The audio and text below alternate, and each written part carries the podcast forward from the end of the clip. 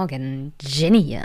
Eigentlich ist ja heute Feiertag, Pfingstmontag. Und an Feiertagen wird ja üblicherweise nicht gepodcastet bei mir.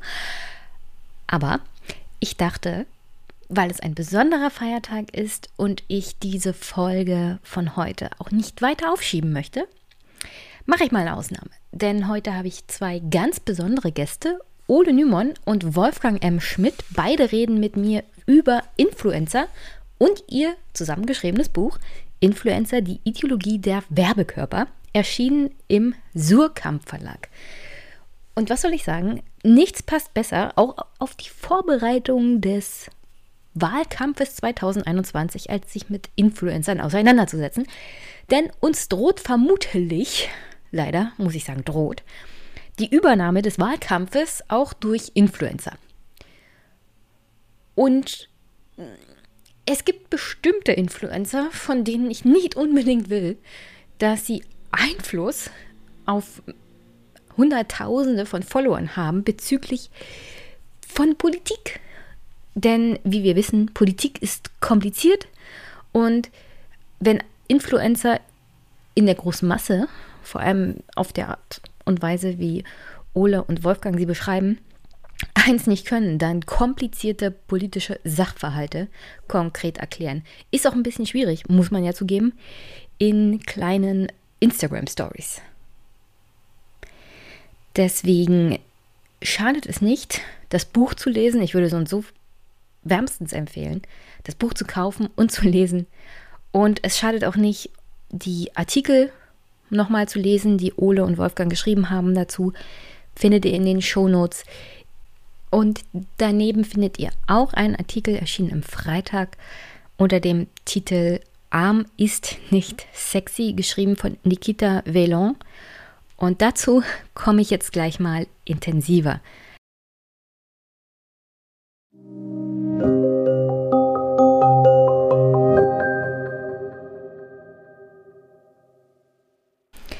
Der Fall, von dem Nikita berichtet, handelt von Kristen Gray und ihrer Lebenspartnerin. Sie ist queer, schwarze US-Amerikanerin und Influencerin. Sie lebt für wenige Dollar auf Bali und so schreibt sie es in ihren Instagram Stories und auch in den Videos, die sie veröffentlicht, hat da ihr persönliches Glück gefunden. Was man natürlich niemanden vorhalten will. Jeder hat das Recht, sein persönliches Glück zu finden. Aber konkret geht es in diesem Fall darum, dass sie kein gültiges Visum hat für Bali oder gar eine Arbeitserlaubnis. Sie schreibt in ihren Instagram Stories, dass sie aufgrund der politischen Lage in den USA nach Bali gezogen ist. Es gibt ja auch verschiedene Influencer, die aus verschiedensten Gründen, meistens Steuergründe, von Deutschland nach Dubai ziehen. Dubai wirbt ja sozusagen Influencer auch an. Und dann beschreiben diese Menschen halt, hier ist es super toll, ich muss keine Steuern zahlen, das Leben ist super geil und lassen natürlich meistens weg, dass sie das unter anderem vom Staat Dubai finanziert bekommen. Und welche Arbeitsbedingungen da unter anderem für die Bevölkerung von Dubai gelten, geschweige denn für die Bevölkerung, die Dubai in Anführungsstrichen importiert um dort die niedrigeren Arbeiten zu machen, wie zum Beispiel putzen oder reinigen. Davon berichten diese Influencer natürlich nie. Diese sogenannten Digital Nomads sind der globalisierten Welt total angepasst und sind in dieser Realität angekommen. Nur leider vergessen sie dabei meistens eine andere Realität. Dem begegnet dann unter anderem, vor allem auch in diesem Fall, von Kristen Gray Wut und Hass der indonesischen Einwohnerinnen und auch UserInnen, die sich den Unmut gegenüber dieser neuen Klasse westlicher Immigrantinnen auch entladen. Und dann schreibt Nikita auch in seinem Text, ich zitiere, die tiefe wirtschaftliche Kluft, die sich zwischen Einheimischen und Expats auftut, ist der Grund, dass indonesische UserInnen wütend sind.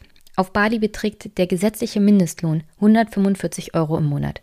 Mit viel mehr können die meisten Service-Mitarbeiter in Cafés oder Coworking Spaces nicht rechnen. Das Geld reicht gerade so, um Essen und Wohnraum zu bezahlen. Westliche Immigrantinnen denen sie den Kaffee servieren, beziehen meist ein Zehnfaches. Hinzu kommt, dass sie aufgrund fehlender Arbeitserlaubnis im Gegensatz zu den Einheimischen in Indonesien keine Steuern zahlen, obwohl sie teilweise jahrelang am selben Ort wohnen. Kurzfristiges Aus- und erneutes Wiedereinreisen ermöglicht es, ein Touristenvisum immer wieder zu verlängern. Die Influencer vor Ort lernen natürlich nicht die indonesische Sprache, denn die Sprache in der globalen Welt, in der Welt der Influencer, ist natürlich Englisch.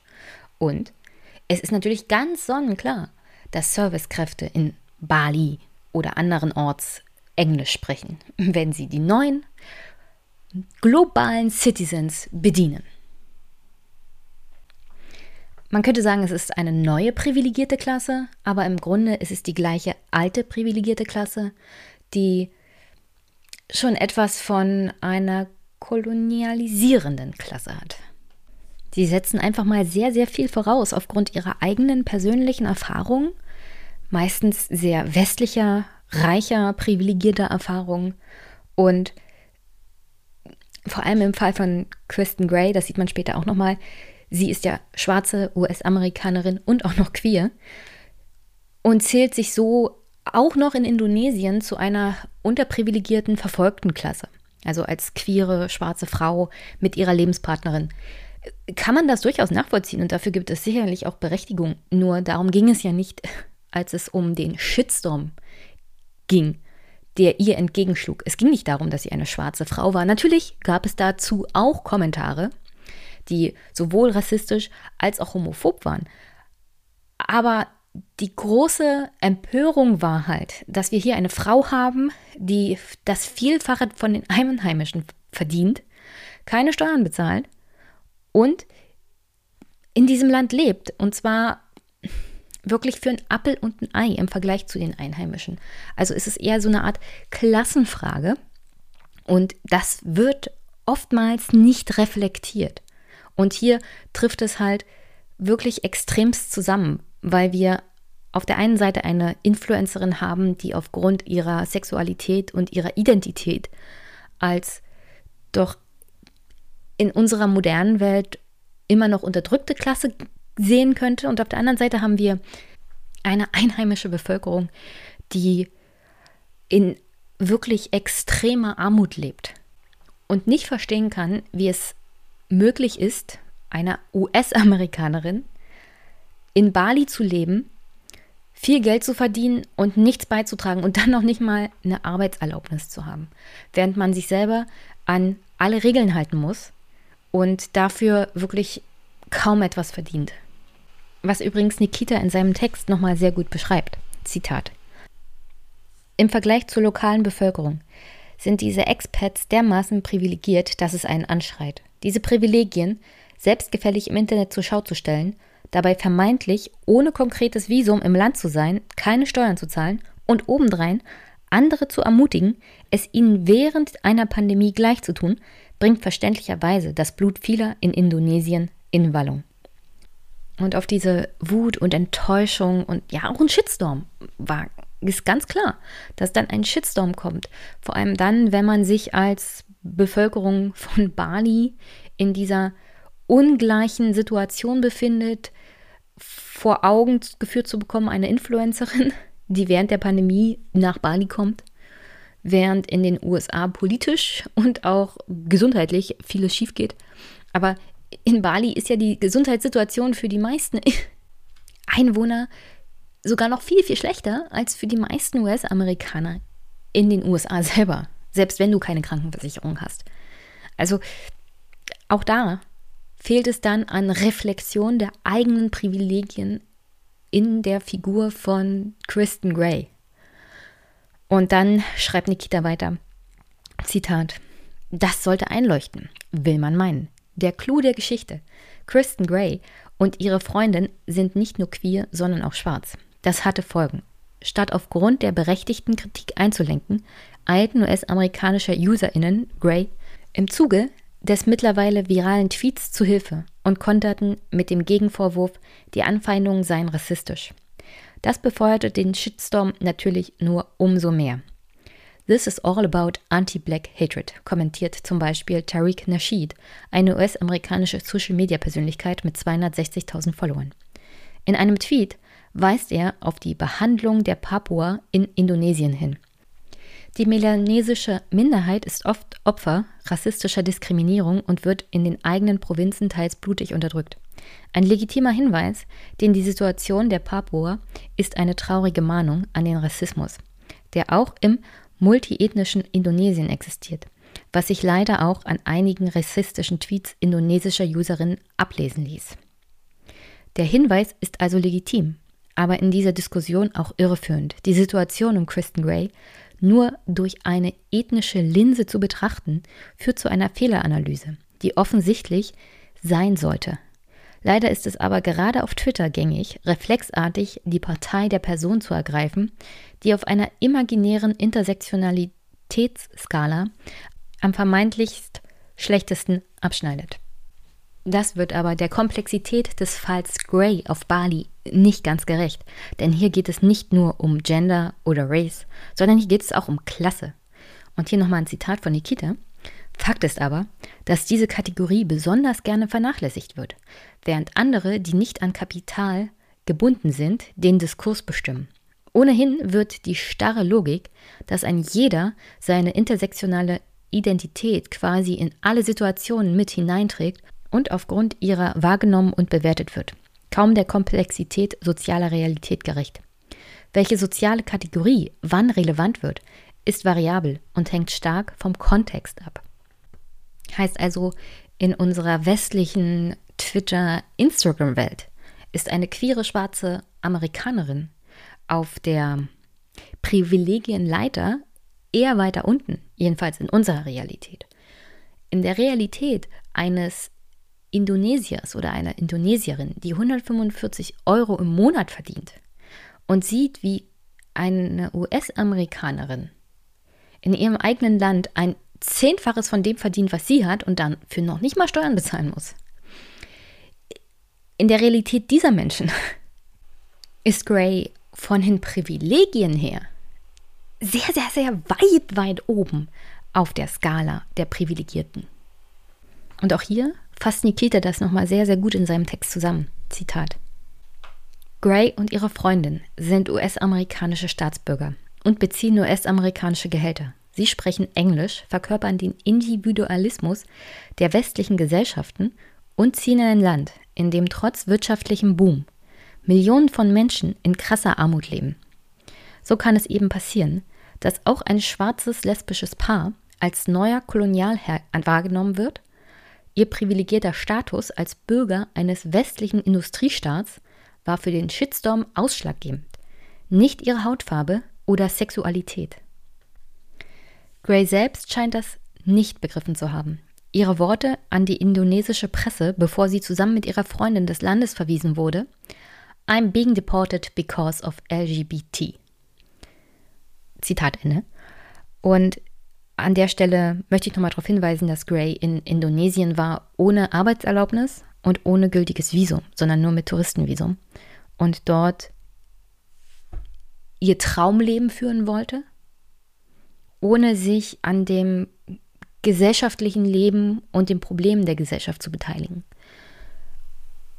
Ich weiß nicht, ob das grundsätzlich ein Influencer-Problem ist, aber das kommt dann doch schon oft zusammen.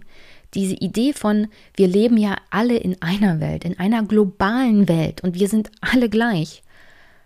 Nur manchmal kommt es vor, dass man dann halt vergisst, selbst wenn man anscheinend in westlichen Welten Opfer ist, weil man schwarz ist und weil man lesbisch ist, dass man in ein Land geht, in dem es ganz andere Probleme gibt, hauptsächlich wirtschaftliche Probleme und Probleme mit, wie besorge ich genug Essen am Tag, um meine Kinder zu versorgen, Probleme, dass diese Welten komplett aufeinander prallen.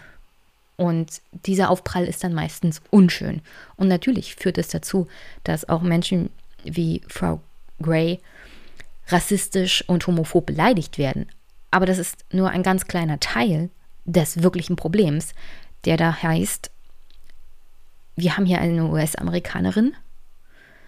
Sie will unbedingt in Bali leben, will aber keine Steuern zahlen und fühlt sich dann auch in Bali rassistisch und homophob verfolgt. Wobei sie offenkundig die gesetzlichen Regeln gebrochen hat und auch allgemeine moralische Anstandsregeln, was das Leben in einer sozialen Gesellschaft betrifft, wie zum Beispiel Steuern zahlen. Und an dieser Stelle würde ich euch wirklich ganz dringend empfehlen, den Text von Nikita zu lesen. Ist unglaublich aufschlussreich. Und ich verweise sonst auch auf die Shownotes. Sehr gute Texte dabei von Ole Nymon und Wolfgang M. Schmidt. Ich verweise auf das Buch Influencer nochmal. Und habt jetzt viel Spaß mit dem Gespräch mit Wolfgang M. Schmidt und Ole, Nymon und mir über das Buch und Influencer im Allgemeinen.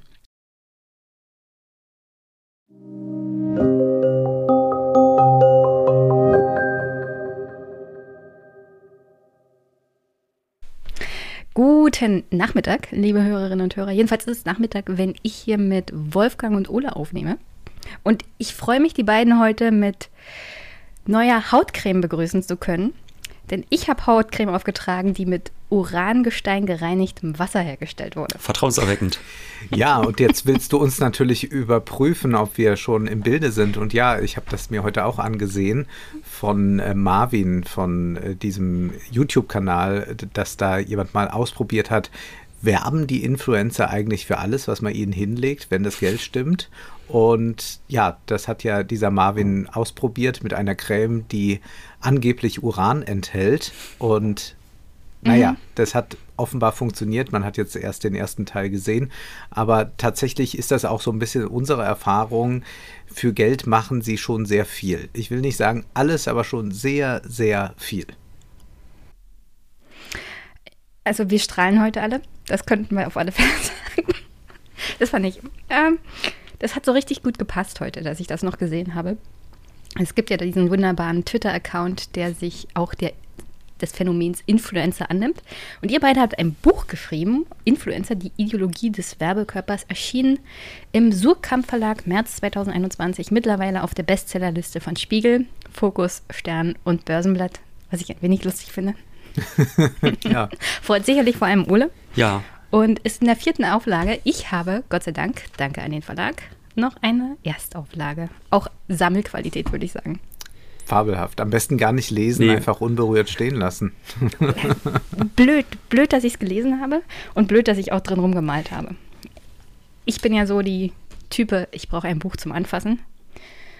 Und dann muss ich auch drin rummalen können und markieren können. So, und dann stelle ich mal kurz noch meine Gäste vor. Für alle die, die sie nicht kennen, was eher unwahrscheinlich ist in meiner kleinen Podcast-Bubble. Nichtsdestotrotz, hallo Wolfgang M. Schmidt, der Germanistik, Literaturwissenschaften studiert hat und YouTuber ist, Podcaster und Filmkritiker. Und hallo Ole Nymon, der studiert Soziologie und Wirtschaftswissenschaften in Jena und arbeitet als freier Journalist. Und beide betreiben zusammen den Wirtschaftspodcast Wohlstand für alle. Vielen Dank. Hallo. Und bevor wir so richtig loslegen, würde ich gerne wissen, wer war eigentlich euer erster Influencer, den er so richtig mitbekommen hat? Kann natürlich auch eine Frau sein. Ich sage nur Influencer, um die breite Masse abzudecken. Ich gender jetzt ja nicht. Ich glaube, mein erster Influencer war vermutlich äh, etwas, was ich noch gar nicht als Influencer wahrgenommen habe. Also ich habe natürlich das eine oder andere bei YouTube dann gesehen. Es war wahrscheinlich eher so in der Filmkritikerblase. Da gab es dann ja auch Leute, die haben über Filme gesprochen.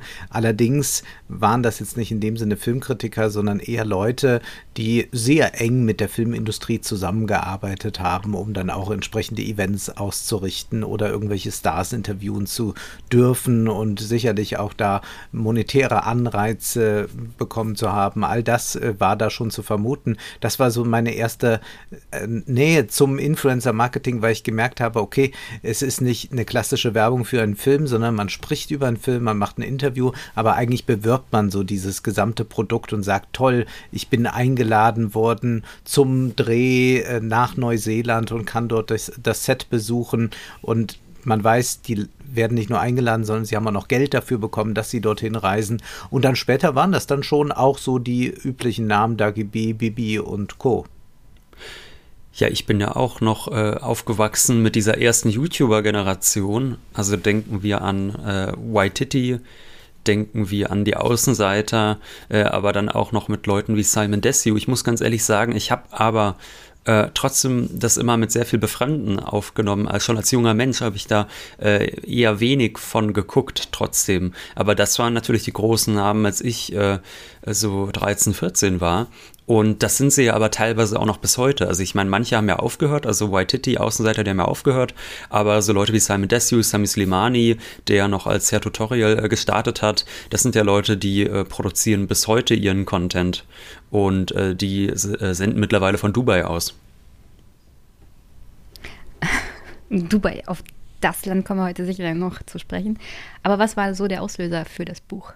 Also, wo ihr gedacht habt, also jetzt müssen wir darüber schreiben da, das war tatsächlich etwas, was eher so eine Sonderstellung in der Influencer-Welt einnahm, nämlich es gab ja dieses herrliche Event, beziehungsweise die Idee zu dem Event und dann ist es nicht realisiert worden, wir mieten das Olympiastadion, äh, packen da 90.000 Menschen rein mit ihren Smartphones und die stimmen dann ab, eine Petition nach der anderen und so retten wir die Welt. Das war die Idee dieses Unternehmens Einhorn und was uns... Für nur 29,95 Euro.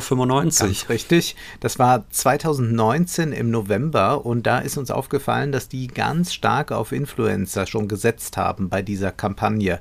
Nicht nur in dem Video, sondern auch bei Instagram tat sich sehr, sehr viel über die Influencer und dann hat man äh, gemerkt, dass das also auch eine sehr, sehr stark politische Komponente bekommen könnte, das Influencer-Marketing. Und in den Momenten war uns auch dann klar, dass wir das eine Weile unterschätzt haben. Bei Influencern, da denken wir natürlich zunächst einmal an irgendwelche Influencerinnen, die Lippenstifte äh, verscherbeln oder irgendwelche Influencer, die ihre äh, Konterfeis auf Kaffeetassen packen und die verkaufen und solche Dinge. Und da kann man ja sagen, das ist so aus der Rubrik bisschen Taschengeld abzocken. Das ist äh, nicht toll, aber auch jetzt nicht so dramatisch. Aber in dem Augenblick wurde uns klar, das hat eine große politische und auch gesellschaftliche Relevanz. Und wenn man dann ein bisschen den Blick weitet über Deutschland hinaus, dann sieht man auch, was in anderen Ländern Influencer Marketing schon bedeutet und wie groß dieses Phänomen ist.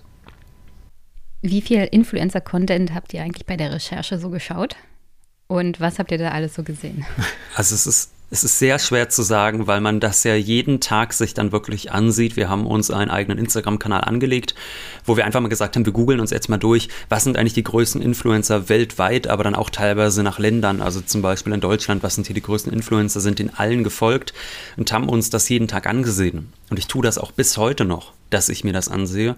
Äh, dann geht es ja noch weiter. Ich meine, man erzählt dann ja zumindest ein paar Freunden von so einem Buchprojekt, was natürlich auch dazu führt, dass man dann immer die größten Absurditäten auch gleich noch zugeschickt bekommt. Es gibt ja, du hast es schon erwähnt, auf Twitter auch äh, noch zusätzlich diesen Kanal Influencer, äh, der immer die schönsten Perlen nochmal raussucht, insbesondere aus dem deutschsprachigen Raum, die absurdesten Geschichten.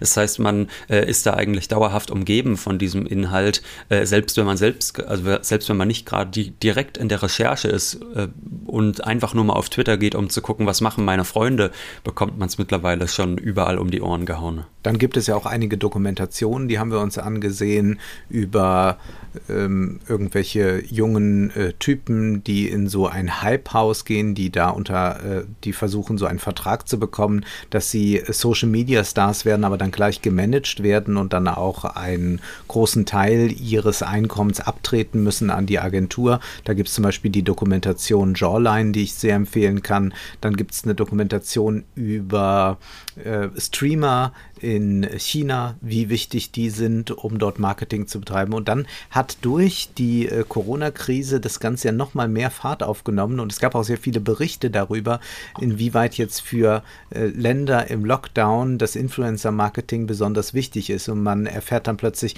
naja, es gibt ja einmal das Influencer-Marketing, aber dann gibt es ja auch die Influencer, die ganz viele eigenen Produkte haben in ihrem Shop und man fragt sich, woher kommt eigentlich dieser Shop und äh, erfährt dann, na, das ist fast alles immer Shopify, also dieses kanadische Unternehmen. Und so verästelt sich das immer weiter, aber tatsächlich haben wir schon äh, täglich sehr viel Zeit damit zugebracht, uns das anzusehen. Und das ist eigentlich die Herausforderung. Also man kann ja immer das eine oder andere Kuriose mal sehen.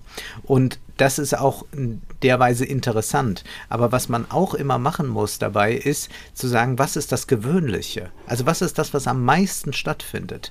Denn man hat sich schnell auf irgendwelche Ausnahmen spezialisiert und denkt, ja, Wahnsinn, geht es denn noch verrückter? Aber was funktioniert alltäglich? Welche Leute haben zwei, drei Millionen Follower? Was machen die eigentlich tagtäglich? Und tagtäglich machen die halt, ich stehe auf, äh, ah, die Sonne scheint, ich äh, mache mir irgend so einen Brei, ich mache äh, Sport, dann koche ich wieder was. Also diese, diese unglaubliche redundante Alltäglichkeit, die dort ausgestellt wird und immer wieder beklatscht wird, das zu erfahren und das auch über Monate zu verfolgen, dass man sagen kann, gut, ich habe jetzt die Influencerin hier äh, 16 Wochen lang begleitet, jeden Tag in ihren Stories und nie ist irgendwas Interessantes passiert. Das ist als Phänomen auch zu begreifen. Das ist oft viel schwieriger zu erkennen, dieses große Nichts, als äh, das Punktuelle, wo irgendein Shitstorm oder so produziert wurde. Shitstorms, würde ich sowieso sagen, sind vollkommen überschätzt im Influ in der Influencer-Welt, auch im äh, äh, bei Instagram, die gibt es mitunter und es gibt auch da Hass im Netz und all das, aber äh, das große Ganze, was dort stattfindet, bedeutet eigentlich, wir sagen uns die ganze Zeit, wie toll wir uns finden. Wir überschütten uns mit Likes und wir äh, feiern die alltäglichste Banalität als großes Ereignis dass die Influencer Porridge essen, hat dich mit am wütendsten gemacht, oder? Dass du jeden Tag den Brei sehen musstest. Ja, oder? irgendwann schon. Also ich werde auf jeden Fall nie diesen, diesen Brei essen. Was mich an diesen Instagram Stories immer so überrascht, oder nicht wirklich überrascht, aber das macht mich tatsächlich ein bisschen aggro, ist die Tatsache, dass wie du sagst, es ist das große Nichts. Gleichzeitig sind diese vor allem Frauen ja, selbst wenn sie aufstehen, schon schminkfertig. Also ich kenne keine Frau, die so aussieht, arbeiten geht und früh morgens sich mit gestylten Haaren und wunderbar passendem Make-up schon das Frühstück macht. Ja. Wenn ich früh morgens aufstehe, bin ich froh, wenn ich weiß, wo meine Kaffeemaschine steht.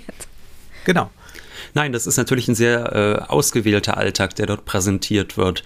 Also äh, selbst wenn man behauptet, ich bin gerade aufgestanden, sieht man natürlich immer schon aus wie aus dem Ei gepellt.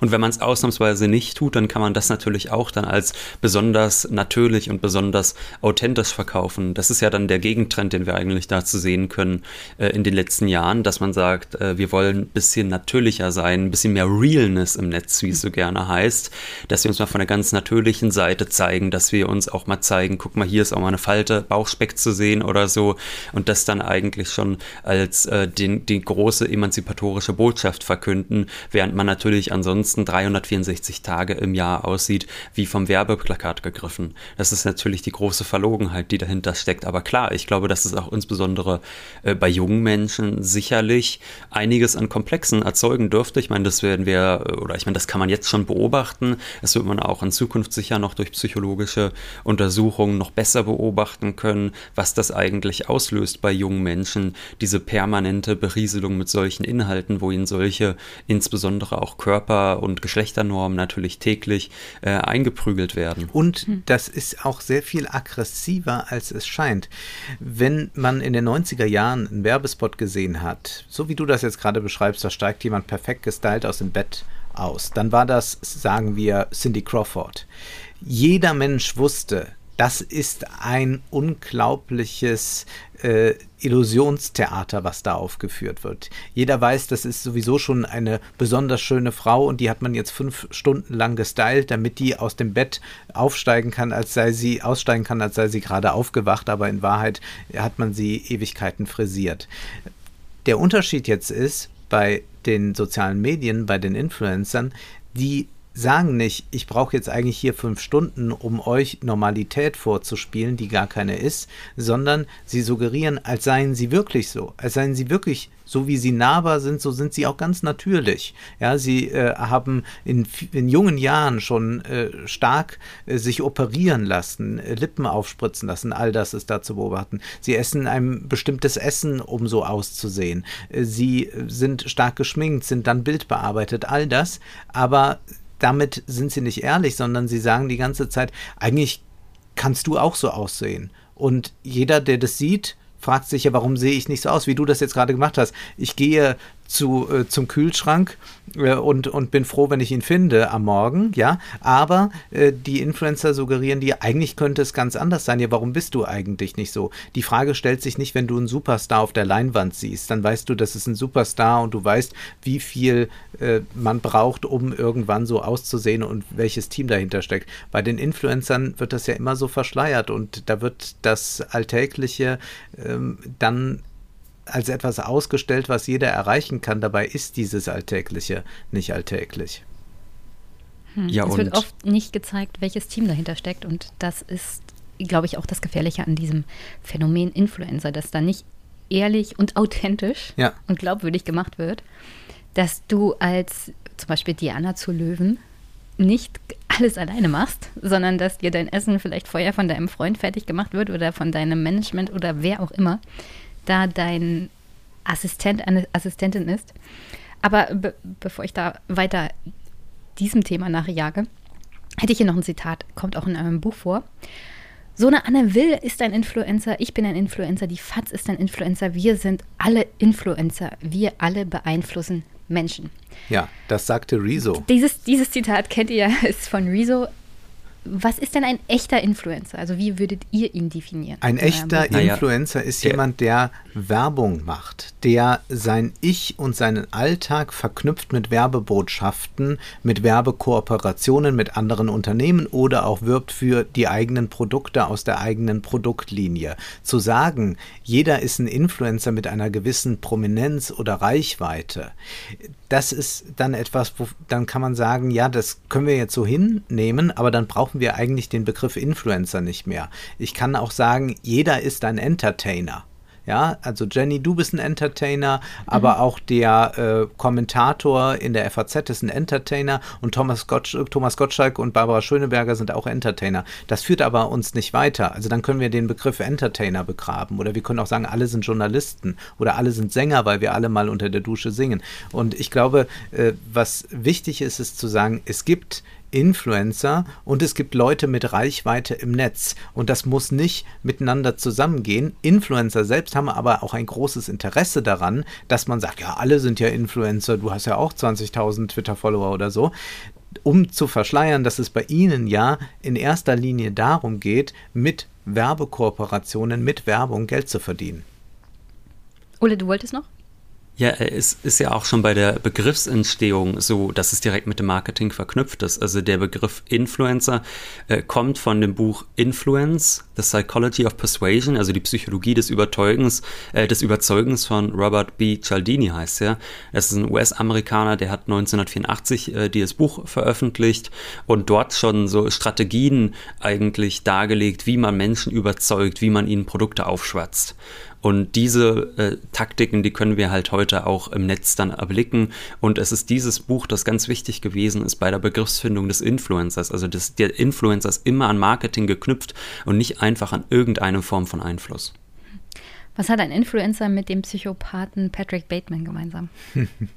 Die Morning Routine würden wir sagen. Also wir sehen ja äh, zu Beginn von äh, American Psycho, von diesem Film, sehen wir ein, eigentlich die erste Morning Routine vielleicht, die richtig inszeniert ist wie das, was wir zehn Jahre später auf YouTube sehen durften. Also American Psycho ist ja aus dem Jahr 2000 und in den nächsten zehn Jahren ist dann ja dieses Genre Morning Routine sehr beliebt geworden. Influencer führen uns durch ihren Morgen, sie erzählen uns, äh, was für Produkte sie benutzen, um ihre Haut zu pflegen. Sie zeigen sich beim Sport machen, erklären, äh, wie man produktiv in den Tag startet und das ist etwas, das wir auch äh, bei Patrick Bateman sehen, weshalb unser erstes äh, Kapitel auch überschrieben ist mit dem Titel Patrick Batemans Kinder.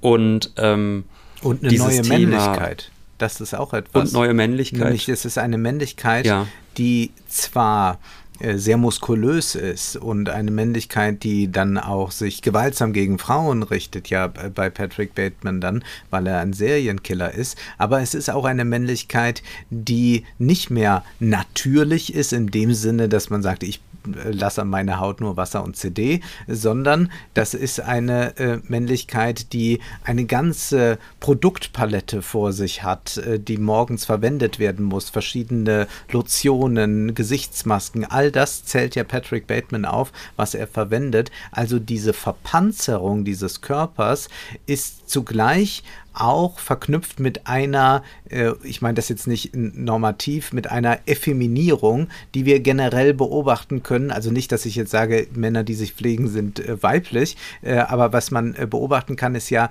dass äh, die Produktpalette für Frauen irgendwann ja an eine Grenze gestoßen ist. Also irgendwann gab es da alles, aber die Produktpalette für Männer immer mehr erweitert wird und das aber auch mit so einer neuen Männlichkeit, zum Teil auch mit einer Hypermaskulinität verknüpft wird. Und das ist bei Patrick Bateman auch schon der Fall. Wisst ihr, woran ich immer wieder denken muss, wenn ich Beiträge von Influencern sehe, also so wie ihr sie halt definiert ist, an diese Dauerwerbesender im analogen Fernsehen, wo du dann als Hartz-IV-Empfänger, jetzt ist nicht abwertend gemeint, aber wirklich Hartz-IV-Empfänger oder Rentner diese Dauerbeschallung mit dieser Werbung sehen. Und da ist es wenigstens noch als Werbung erkennbar. Mhm. Aber hier ist es ja teilweise so, dass Influencer ja Werbung machen. Unter anderem gibt es ja jetzt Gerichtsverfahren, unter anderem gegen Diana zu Löwen, wo man Geschenke bekommt von irgendwelchen Firmen dann stellt man das in seine Stories ein, taggt das, aber gibt das nicht als Werbung an. Und so ist das ganze Leben eigentlich eine Dauerwerbesendung. Also wo ist da noch der Unterschied zum analogen Fernsehen? Das ist dort eigentlich noch deutlich transparenter ist. Ich meine, wir haben ja das Problem in Deutschland mit diesen Gesetzgebungen, dass mittlerweile eigentlich alles als Werbung deklariert werden muss bei Social Media. Weshalb wir ganz häufig sehen, dass die Influencer mittlerweile bei fast allem Werbung schreiben. Wenn, egal was sie machen, da steht dann Werbung, Klammer auf unbezahlt oder so, um zu sagen, sicher, sicher, wir kennzeichnen es als Werbung, auch wenn es in Wahrheit gar nicht bezahlt ist. Das heißt, die Leute ähm, wissen dann gar nicht mehr zu unterscheiden, ist es jetzt wirklich Werbung oder nicht? Steht es da nur, weil die das jetzt müssen, weil die ansonsten vielleicht Probleme mit dem Gesetzgeber bekommen? Es ist wahnsinnig intransparent, was jetzt Werbung ist und was nicht. Äh, gleichzeitig sehen wir aber auch, dass man natürlich trotzdem versucht, diese Werbungsschriftzüge möglichst klein zu machen, am besten noch äh, cremefarben auf weißem Grund oder so, ähm, damit, äh, damit man es so macht, dass man nicht hinter Gitter kommt, aber aber trotzdem, äh, ja, also ich meine, du weißt ja, worauf ich hinaus will. Das ist häufig sehr, sehr intransparent, wohingegen die Leute, die sich früher eine Dauerwerbesendung angesehen haben, einfach Bescheid wussten, was sie da machen. Steht ja auch also, Dauerwerbesendung meistens da, drauf. Das steht Dauerwerbesendung und man guckt es ja auch nur, weil man irgendwie die Amigos CD-Kollektion haben möchte oder weil man bei Ju Juvelo TV nochmal was besonders Schönes abstauben möchte. Ich meine, ich kenne diese Sender ja auch noch und äh, ja, das war damals oder, oder ist bis heute dort natürlich viel transparenter als bei den Influencern, die sich eher wie Freunde inszenieren. Also ich meine, diese Verkaufstaktiken bei solchen Verkaufssendern, die waren ja auch schnell durchschaut. Also wir wissen ja alle, bei Juvelo TV, da beginnt der Preis bei 800 Euro und am Ende kostet das äh, Ding 30 äh, am Ende der Sendung, äh, bis dann der letzte zugeschlagen hat. Äh, das, das sind so gewisse Taktiken, die hat ja jeder relativ schnell durchschaut. Das ist alles sehr, sehr plump und die Influencer, die machen das anders.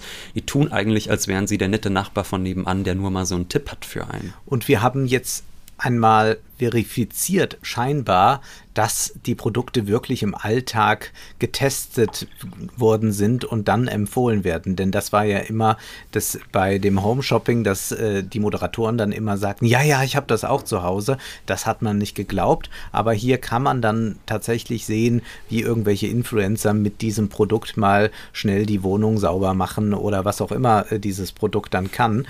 Und das hat eine Authentifizierung, die nicht zu unterschätzen ist. Und ich glaube, wir reden jetzt viel und das ist auch sehr stark in den Debatten vertreten über, wie muss Werbung eingeblendet werden und all das. Und das ist sehr wichtig, auch gerade wenn man mal ans Finanzamt denkt, ja, ist das ja ein großes Thema. Wir Aber, wollten ja noch über Dubai sprechen ja, und wir hatten echte Probleme im Finanzämtern ja. zu klären, was ist das eigentlich? Ja. Wie kann das versteuert werden? Ja. Und da sind eine ganze Weile Influencer davon gekommen, dass das kein wirkliches Einkommen so Ganz genau. Also das ist schwer zu greifen. Nur die Follower als Phänomen. Die, glaube ich, interessiert das überhaupt nicht. Das könnte jetzt immer da stehen, Dauerwerbesendung. Hm.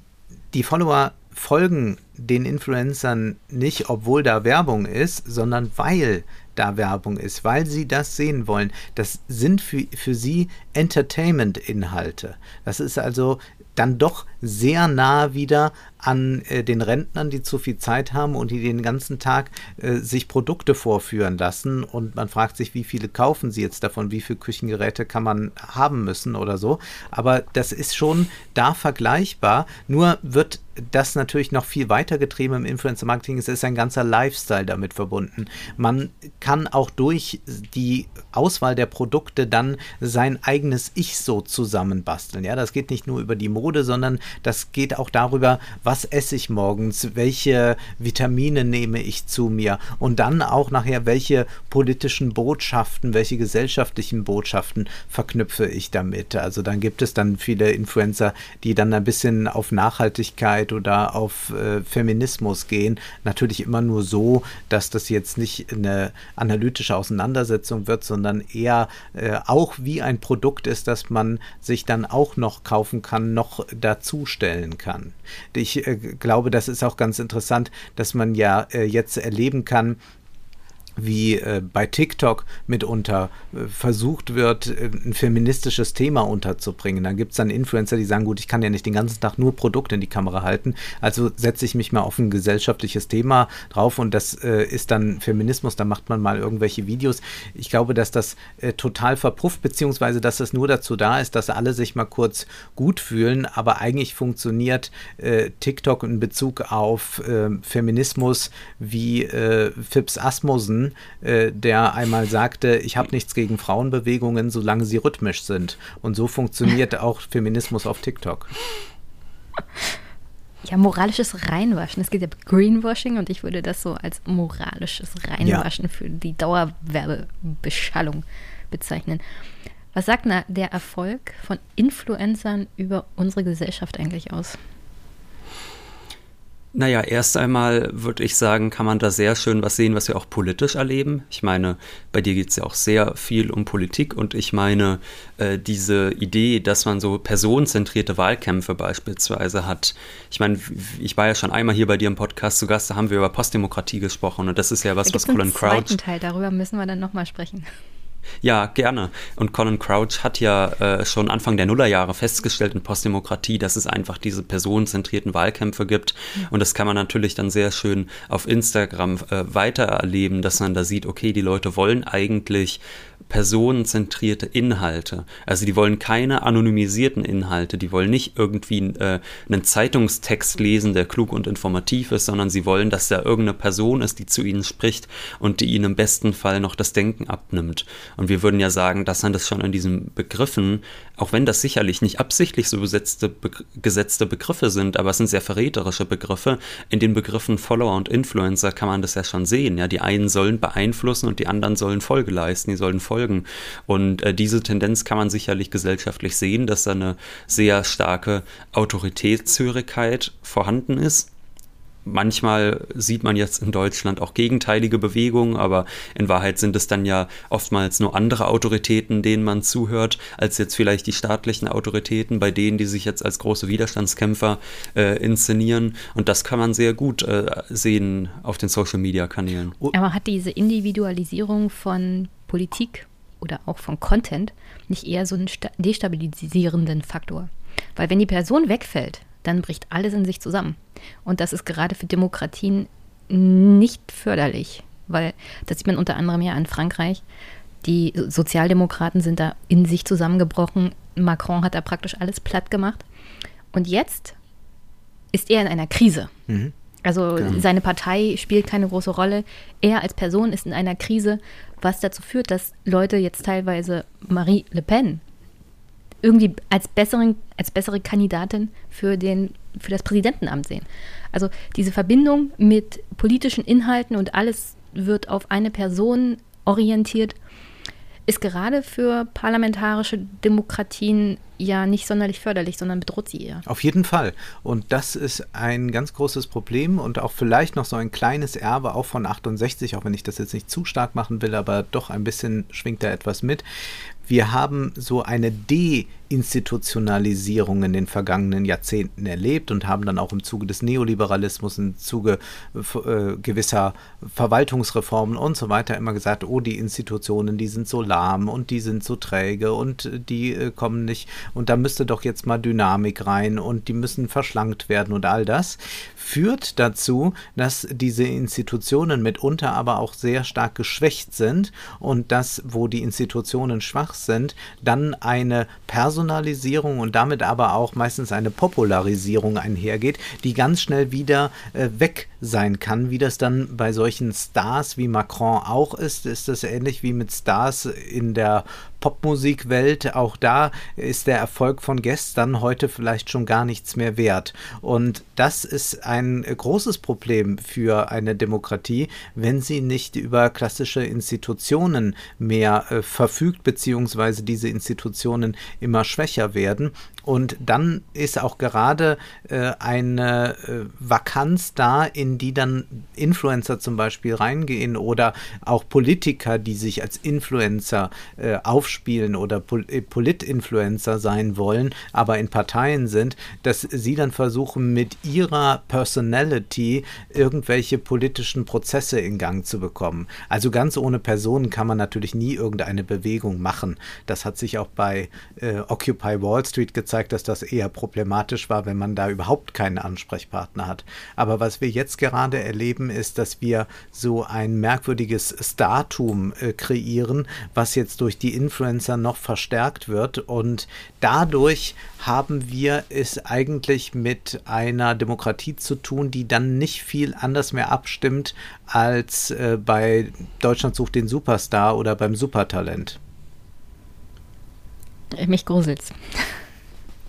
Ich uns auch. kann die, uns, uns auch. Also das ist, das ist auch sicherlich eine ganz, ganz bedenkliche Entwicklung. Und uns geht es ja gar nicht jetzt dazu sagen, äh, dass irgendwelche Leute für Unsinn Geld ausgeben, der ihnen da angeboten wird. Ja, das haben viele früher auch im Homeshopping getan und jetzt machen das auch viele da und äh, klicken auf irgendein Zeug in, äh, in diffusen, die, dubiosen äh, Online-Shops, aber das eigentliche Problem liegt eher im äh, politischen oder liegt auch darin, dass äh, Politiker offenbar immer mehr dazu bereit sind, auch diese Logik der Plattform äh, zur, zu perpetuieren und dass man auch äh, so einem gewissen Irrglaube aufsetzt, dass man meint, wenn man nur bei Instagram ein paar erfolgreiche Kacheln gemacht hat und bei TikTok ein paar äh, Likes gesammelt hat, dann gewinnt man auch Wahlen und das interessiert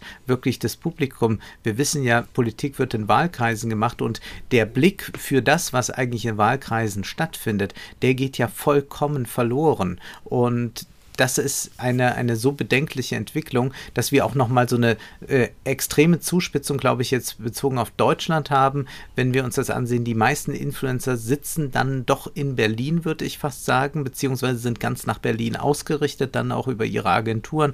Und so wird nur dieser Berliner Politikbetrieb noch mehr äh, hochgejazzt, ohne dass da irgendein Fundament da ist, sich mal wirklich mit politischen hm. Themen auseinanderzusetzen.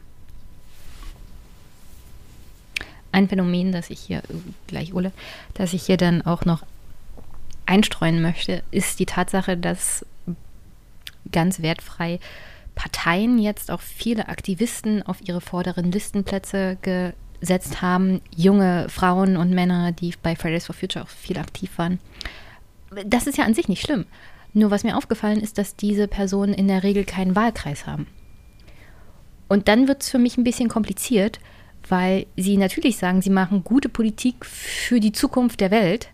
Nur wir wählen ja nicht den Bundestag für die Welt, sondern wir wählen den Bundestag für Deutschland. Ja. Und die deutsche Bevölkerung der jeweiligen Bundesländer würde sich dann schon da, gerne dafür interessieren, was ihre Vertreter im Parlament so machen. Nur in der Regel haben sie dann keinen. Sie haben Listenvertreter, die nur der Partei verpflichtet sind und nicht den Bürgerinnen und Bürgern. Und das kann schon kritisch dann zu Gegenbewegungen führen. Nee, und wir sehen ja übrigens, ich wollte jetzt gar nichts äh, anschließend dazu sagen, du meintest gleich, Ole. Ähm, nein, äh, ich kann aber gerne mal kurz darauf eingehen, auf das generelle Problem, glaube ich, was Politik in Deutschland und Politik auf TikTok und so bedeutet. Ne? Ich meine, wir haben es, du hast es eben schon gesagt, wir haben ohnehin diese Problematiken ähm, der Repräsentation und äh, Wolfgang meinte eben auch schon, Politik wird halt auch in Wahlkreisen gewonnen. Also es ist ja sehr sinnvoll, dass wir direkt Vertreter aus Wahlkreisen entsenden, weil die dann die Interessen der Personen vor Ort gut kennen. Und wenn jetzt Politiker denken, sie würden auf TikTok und Instagram äh, berühmt werden und da sinnvolle Inhalte unterbringen, da muss man sagen, nein, das funktioniert einfach nicht aus einem ganz einfachen Grund. Das sehen ja im Normalfall nicht Leute aus dem eigenen Ort. Also ich meine, ich kann ja mal ein Beispiel nennen, Lilly Blauzun macht ja auch dann Videos, die macht dann TikTok-Videos, wo sie durch den Raum tanzt und dann zeigt sie da so auf Schriftzüge, was die SPD uns alles gut geta Gutes getan hat in der Legislaturperiode. Und da muss man einfach sagen, das sehen jetzt so ein paar junge Leute.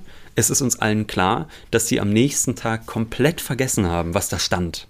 Ja, also wenn man am Tag danach die jungen Leute fragen würde, was hat uns die SPD denn diese Legislaturperiode schon Gutes getan? Da wird jetzt niemand sagen, ja, die Mindestvergütung für Azubis zum Beispiel, die ist neu eingeführt worden und die wird auch jedes Jahr brav erhöht.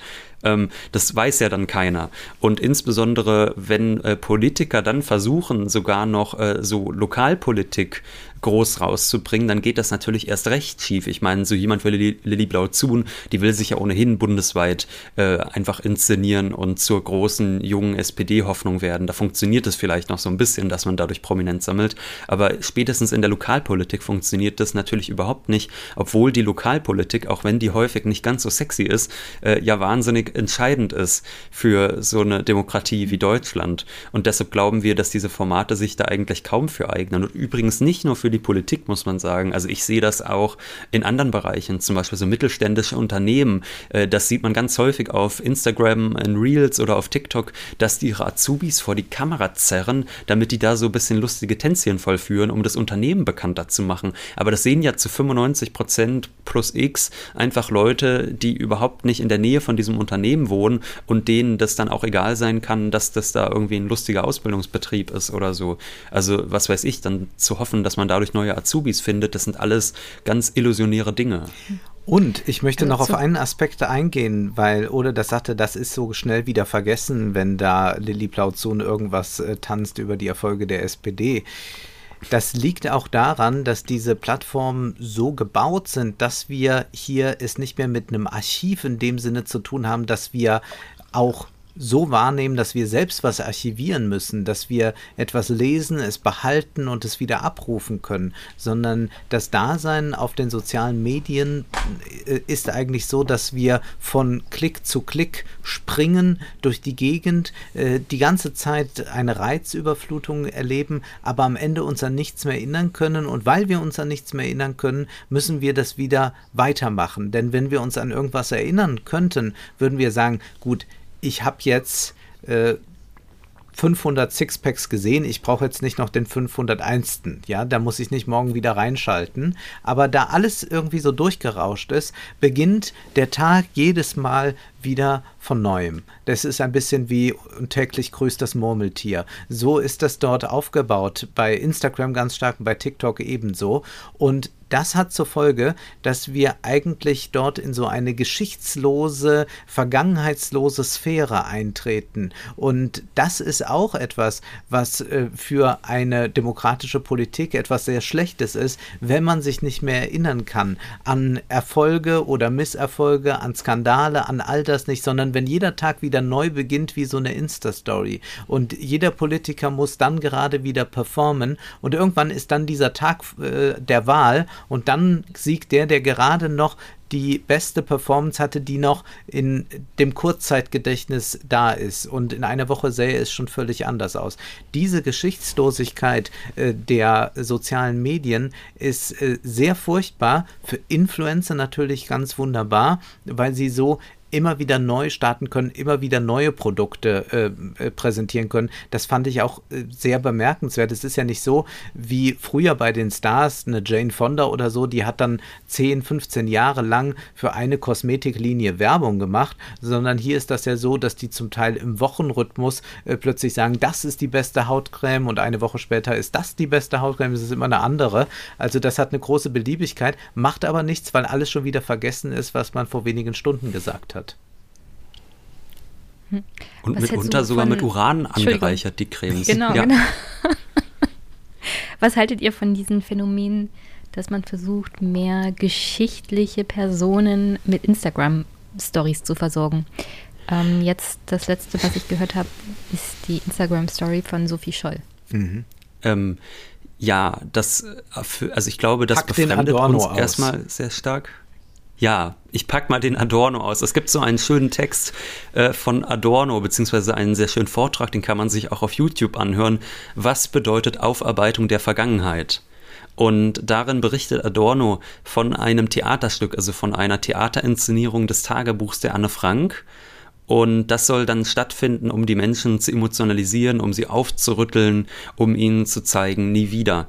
Und ähm, er berichtet dann von dieser Theaterinszenierung von einer Frau, die aus dem Theater rausgeht und die dann sagt, ja, aber das Mädchen, das hätte man doch leben lassen können. Und ähm, das ist, ja, und, und das bringt das natürlich sehr schön auf den Punkt, was da äh, im schlimmsten Falle bei rauskommt bei so etwas. Und das Witzige ist, dass Adorno, obwohl er sonst ja immer äh, ja so wahnsinnig äh, festhält, eigentlich daran, dass egal welchen Weg man geht, er am Ende des Tages doch in den Faschismus führt. Also da ist ja so ein großer Fatalismus doch immer da, hat man manchmal den Eindruck bei der Adorno-Lektüre. Aber da ist er mal ganz realistisch und er sagt, wenn es nötig ist, muss man sich notfalls dieser propagandistischen Mittel trotzdem bedienen. Wenn man eine Bevölkerung hat, die man nicht als aufgeklärt voraussetzen kann, muss man notfalls mit solch einer plumpen Emotionalisierung arbeiten, um das Schlimmste nochmal zu verhindern. Selbst wenn man weiß, dass es am Ende dazu führt, dass die Leute nicht auf einmal aufgeklärt sind, sondern dass sie vielleicht nur herausgehen wie diese Frau. Aber immerhin hat sie dann auch noch etwas gelernt. Das ist also wirklich mal ausnahmsweise ein kompromissbereiter Adorno, der sagt ja, besser als nichts. Und ich glaube, so muss man das jetzt auch beurteilen, dass man sagt, ja, es ist eine Ästhetik, die uns sicherlich sehr befremd, äh, freundlich gesagt, sehr befremdet. Ähm, äh, Adorno sagt ja auch ganz klar, eigentlich rüttet es fast schon an der Ehre der Verstorbenen, das so zu inszenieren. Und dennoch ist es vielleicht manchmal notwendig, das zu tun. Ähm, wenn ich eins noch Wolfgang hinzufügen darf von eben, Wolfgang hatte ja über diese Geschichtslosigkeit gesprochen. Und äh, wenn ich eins noch empfehlen darf, ist das sich mal anzusehen, Black Mirror Staffel 1, Folge 2, da gibt es so eine Folge, in der sind alle Protagonisten auch in so einer Art geschichtslosen Welt. Sie stehen morgens auf in einem Raum, also jeder hat seinen eigenen Raum von Bildschirmen umgeben. Sie müssen 24-7 sich äh, Fernsehsendungen, Unterhaltungssendungen und häufig auch Pornos ansehen. Äh, und wenn sie das nicht tun, bekommen sie Punktabzug. Und ansonsten sitzen sie die ganze Zeit auf so einem Bike und strampeln. Das ist eigentlich der gesamte Tag, den diese Menschen erleben. Und ich glaube, man darf sich sich durchaus fragen, wie weit sind wir eigentlich davon noch weg, von äh, dieser äh, Unterhaltungsgesellschaft, in der man eigentlich äh, nur noch äh, den Körper um die schlimmsten Affekte vielleicht bereinigt, bisschen Sport macht, äh, Pornos sieht, masturbiert und sich äh, Unterhaltungssendungen ansieht. Wie weit ist man davon eigentlich noch weg, wenn wir uns diese Influencer-Sphäre ansehen und das, was wir dort tagtäglich geboten bekommen? Ich würde noch mal ja, gerne einen Aspekt sagen zu, zu Sophie Scholl.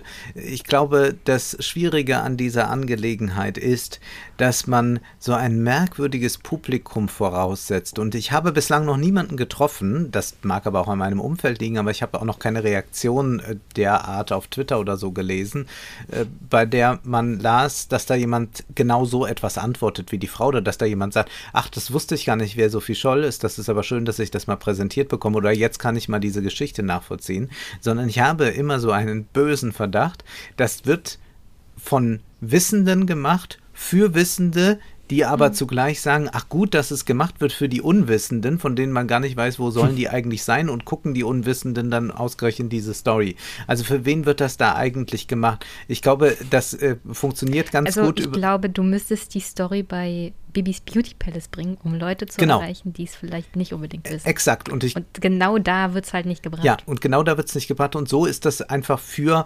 ein äh, Spektrum, das ohnehin äh, öffentlich-rechtliches äh, hin und wieder schaut, die aber auch den alten Sophie Scholl-Film kennen, auf den da Bezug äh, genommen wird äh, von Marc Rotemund, glaube ich, ist der.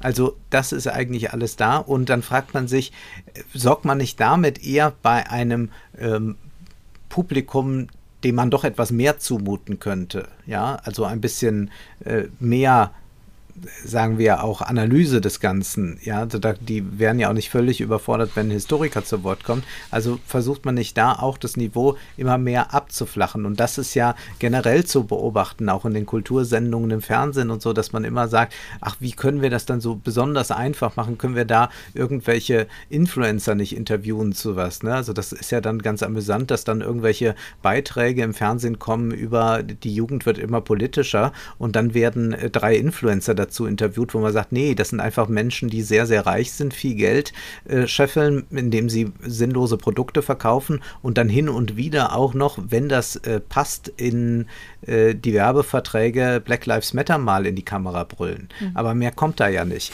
Und, und, und da muss man, äh, glaube ich, schon äh, konstatieren, dass äh, es eine Kultur der Unterforderung ist, in die sich dann ein solches Sophie Scholl-Projekt sehr gut einfügt. Und da auch der deutsche Film, und der hängt ja da mit drin, da das Ganze ja auch zusammengeht mit der HFF in München, da der deutsche Film auch beharrlich sein Publikum unterfordert, bis es irgendwann so weit ist, dass es auch die Unterforderung noch als Überforderung ansieht, äh, ist das doch eine sehr grenzwertige Entwicklung, die da zu beobachten ist. Und man kann auch einem erwachsenen Menschen noch zumuten, ein Buch über Sophie Scholl zu lesen. Das kann nicht so schwer sein. Ich, ich, ich zähle das jetzt mal als Wolfgang M. Schmidt-Rand. Das könntest du noch extra, extra als Clip hochladen auf alle Social-Media-Kanäle. Wolfgang rastet richtig aus. Nein, so, so schlimm war es ja nicht. Sehr emotional. So schlimm war es ja nicht.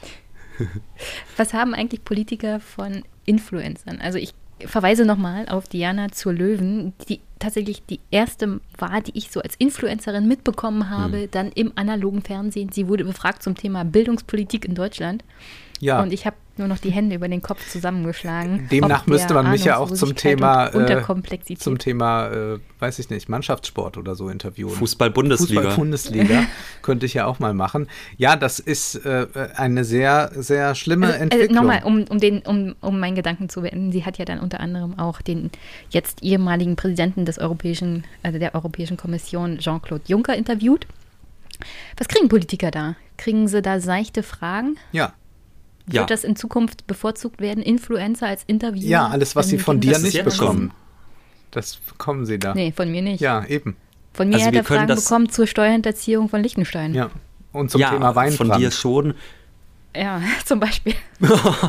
Wir können das eigentlich wunderbar sehen, dass es jetzt schon stattfindet, muss man sagen, äh, dass man sich Influencer einlädt, auch äh, zu Diskussionen, weil man natürlich auch weiß, dass die gegebenenfalls noch ein ganz neues Publikum mitbringen, dass man zum Beispiel bei den Unionsparteien nicht so gut erreicht. Ich meine, wir konnten ja sehen, nach der Zerstörung der CDU hat ja die CSU gesagt, ach, jetzt nehmen wir mal den Armin äh, aus der, also ein Fraktionsmitarbeiter, färben dir mal die Haare ein bisschen heller und dann setzen wir den vor die Kamera und gucken, ob das gut ankommt kommt, das war ja wirklich die lächerlichste CSU-Aktion seit Jahren und das heißt ja eine Menge bei der Partei. So, äh, das heißt, man weiß, auf diese Art und Weise kommt man an die jungen Leute nicht so gut ran, also bucht man die sich jetzt eigentlich schon dazu. Also äh, neulich, ich meine, Diana zu Löwen hast du eben genannt, die wurde neulich von der bayerischen Staatskanzlei beauftragt, Markus Söder zu interviewen. Und da hat sie natürlich gesagt, nein, nein, das ist nicht von der CSU bezahlt, sondern von der bayerischen Staatskanzlei, wo wir kurz dachten, ja, aber wer ist denn in der bayerischen Staatskanzlei dafür verantwortlich, diese Aufwandsentschädigung dann zu zahlen? Zahlen, die Diana zu Löwen da, da bekommt. Da das hat mit CSU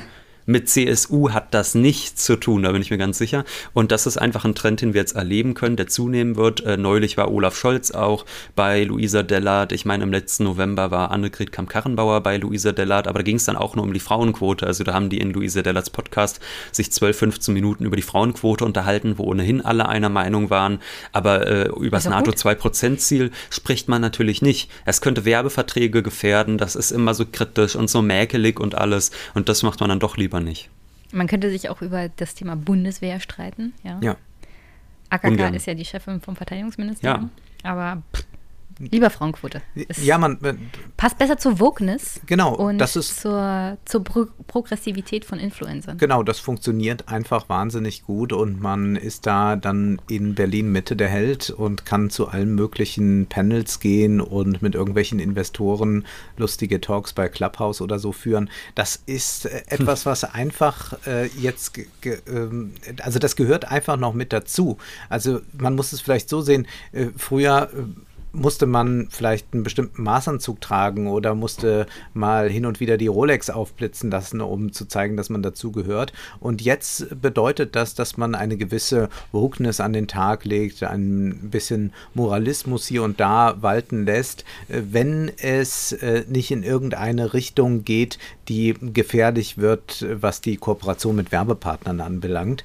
Und das Schlimme ist, dass die Politiker damit machen, dass aber auch viele Journalisten darauf reinfallen und äh, irgendwie jetzt auch jeden abfeiern, der äh, nicht der Obernazi ist. Ja, also wenn so, sobald dann nur äh, auch nur im leisesten zu erkennen ist, dass da jemand auf den äh, auf der Demokrat auf den den Werten der demokratischen äh, Grundordnung äh, steht, dann sagt man toll, das ist doch wie heißt das? Wie sagen die immer ein Ally? Ja, das ist doch jetzt ein Ally und ja. dann müssen wir da irgendwie doch was zusammen machen und wir sind doch alle für Demokratie und Nachhaltigkeit und weiß ich nicht was.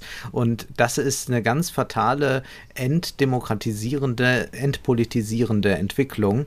Und es wundert einen, warum so viele seriöse Leute dort eigentlich mitmachen, die es ja eigentlich besser wissen müssten. Aber wahrscheinlich ist es doch auch der Reiz, äh, irgendwie viele Follower zu bekommen oder man findet das schon dann beeindruckend. Also das ist sicherlich auch, äh, da ist die neoliberale Ideologie schon ganz tief eingesickert, dass man irgendwann sagt, erfolgreich ist, wer erfolgreich ist und wer erfolgreich ist, dem gibt der Erfolg auch recht.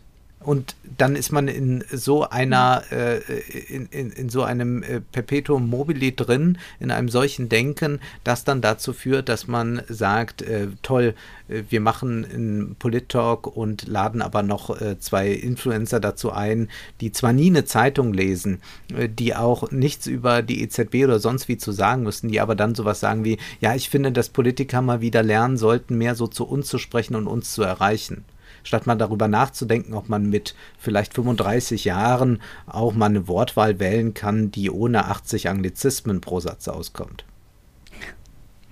Na, vielleicht sollten wir Ole zum Influencer machen und dann wird er mal zu einer Villa eingeladen. Da hätten wir alle was davon. Unbedingt. Ja, da würde auch mal was äh, auf dem Konto stattfinden, was ordentliches. Jenny, du bist aber auch.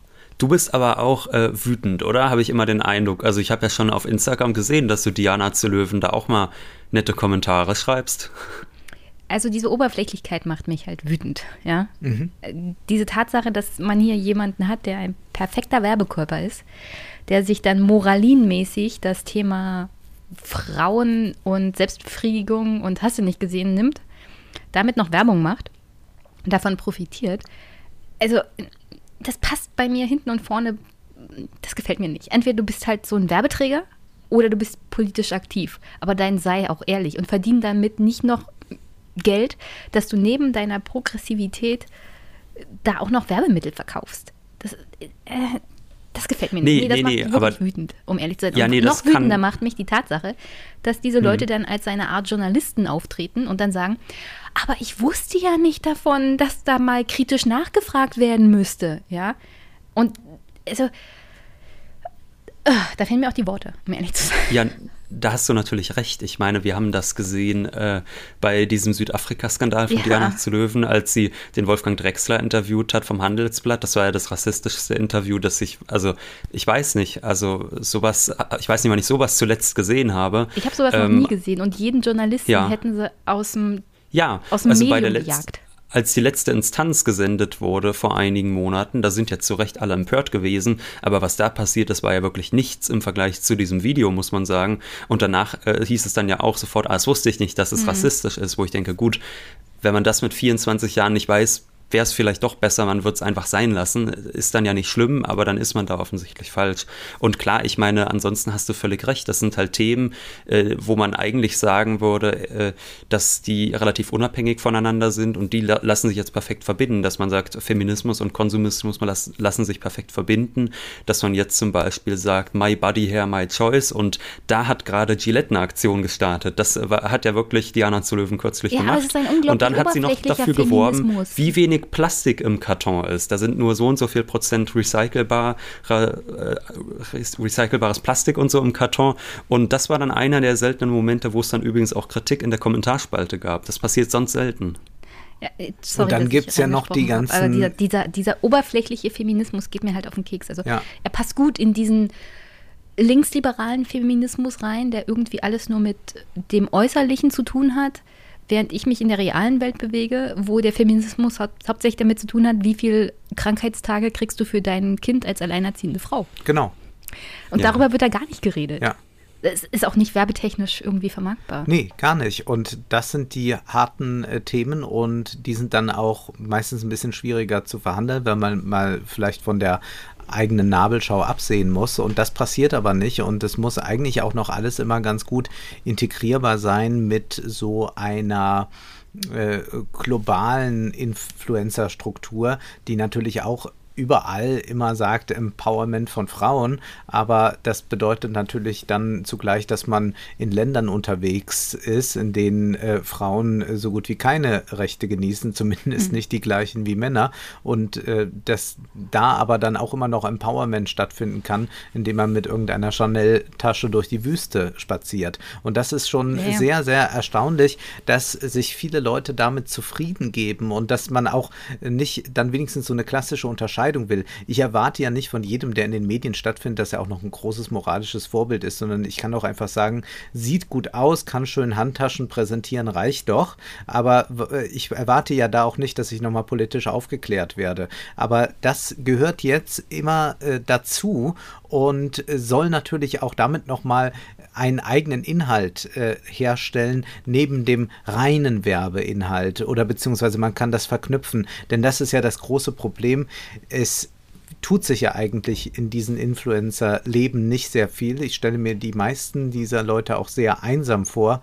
Und dann versucht man wenigstens über das eine oder andere Thema noch äh, einen Inhalt für die Story, für das Video produzieren zu können. Und dieser äh, globale Influencer-Hype, der zeigt auch, dass die alle extrem moralisch flexibel sind, je nachdem, welcher Markt gerade erschlossen werden muss. Und das, das muss man sich das immer vor Augen führen. Es geht darum, wo funktioniert was gerade gut. Mhm. Und das eine funktioniert in so einem hippen Milieu hier in Deutschland gut und das andere funktioniert dann vielleicht in äh, arabischen Ländern besser. Also das ist äh, sehr, sehr äh, verschieden und manche versuchen dann auch, die eine Riesenreichweite haben, ja dann äh, immer äh, immer ungefährer mit ihren Botschaften zu werden. Also ich bin für starke Frauen, da würde dann jeder noch sagen, ja, ist ja gut, schön. Mhm. Äh, und das funktioniert dann auch in allen Ländern, also da bekommt man nirgends äh, mit dem Zensor Probleme. Hm. Es ist halt, ich stelle mir das dann am Ende des Tages auch schädlich für die politische Botschaft vor, wenn du jemanden hast, der als Influencer halt so eine Art Doppelmoral fährt. Auf der einen Seite dieser Werbeträger, auf der anderen Seite hier, aber bitte denkt daran, ihr Konsumenten, ihr müsst moralisch einwandfrei leben. Und dann hast du genau diesen Werbeträger, der dann irgendwie moralisch belehrend von oben herab redet zu bestimmten Themen. Und dann denkst du ja, hm, einwandfreie Heuchelei. Und dann ist die politische Botschaft beschmutzt, sagen wir es mal so. Ja, und sie wird natürlich auch gar nicht mehr dann in höherer Komplexität erfordert. Also ich meine, für die äh, Zuschauer, die sind ja meistens begeistert. Also für die ist diese politische Botschaft nicht beschmutzt.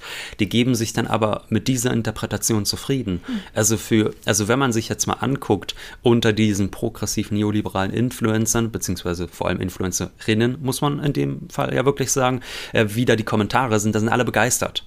Und die sehen sich diesen Müll an, der wirklich intellektuell echt, also sorry, aber das ist wirklich wie von 14-Jährigen, die sich mal ein bisschen für Politik. Wir sind alle zufrieden. Das, das, das, ja, ich bin auch wahnsinnig wütend, wenn ich das sehe, muss ich sagen. Das ist ja wirklich wie von 14-Jährigen, äh, die sich äh, für Politik zu interessieren mein beginnen, 18, häufig auf dem Niveau.